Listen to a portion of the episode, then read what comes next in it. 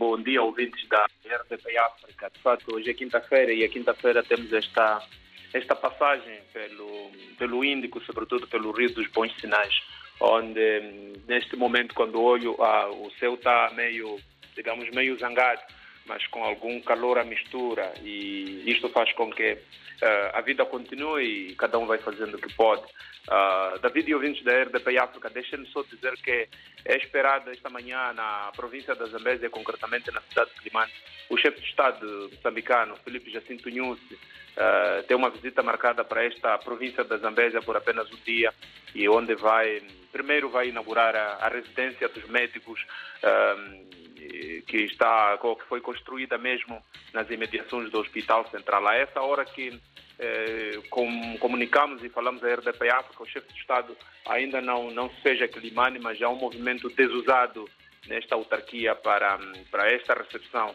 Ah, é uma vasta agenda do Presidente da República que para além de, da inauguração das casas ou das residências dos médicos vai também fazer o lançamento da política nacional de saúde. Esta, digamos, é, é, a notícia que corre o dia, mas é, o Diário da Zambésia abre com uma coisa semelhante, é que estas residências que os médicos vão ter é, mostram o contraste da vida. Há, do outro lado, portanto, mesmo no, no, no quintal onde estão erguidas a, a, as residências dos médicos, que são top de gama, ao outro lado que é a miséria. Os acompanhantes dormem no chão, não têm acesso à água potável nem redes mosquiteiras. Por isso o Diário da Zambésia abre hoje com a grande manchete fotográfica é o contraste da vida. Acompanhantes na penúria, médicos no luxo. Esta é uma notícia que certamente corre muitas páginas aqui do jornal Edição de hoje. Hoje também é notícia é que foram encontrados pescadores numa embarcação chinesa no último domingo. Num trabalho que o Diário das Zambésia esteve a fazer é que uh, os referidos pescadores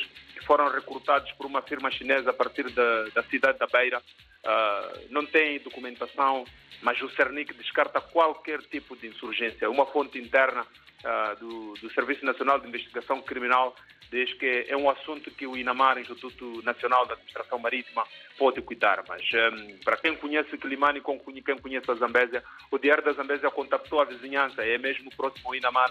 Infelizmente, o delegado, um, o administrador marítimo, não se dignou em prestar muitas informações em volta disto. É uma notícia também que, que corre na edição desta quinta-feira no Diário da Zambésia.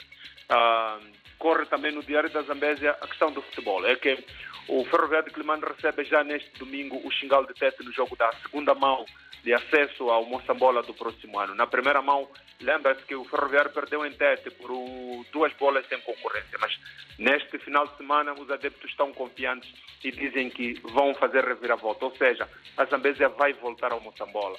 É uma notícia que pode ser vista também aqui no Diário da Zambésia. Nas breves, a violência doméstica e sexual continuam a, a, ser um grande mal e há uma reflexão a correr em torno disso. A, a esposa do governador da Zambésia, Margarida Matos, e, e, um grupo de mulheres sentaram-se à mesma mesa para discutir essas questões de violência doméstica e também de saúde sexual reprodutiva. Uh, por outro lado, é que o Conselho Autárquico de Climane está numa limpeza sem precedentes de cães vadios. Nos últimos tempos, a cidade de Climane era, passa a expressão, banhada por cães vadios que tiravam sono a muitos, uh, a muitos utentes e transeuntes de várias avenidas, por isso o Conselho Municipal entrou numa campanha de abate de cães vadios que, que, que, não têm, digamos assim, os seus proprietários já vistos. Hoje é quinta-feira e a quinta-feira é um preto no branco, é uma opinião do autor, em que o tio Fernando, e vale a pena ver isto. David e ouvintes da RDP África, nós estamos eh, a acompanhar ao minuto a visita do chefe do Estado e pode ser visto isso através da nossa página www.diardacerveza.co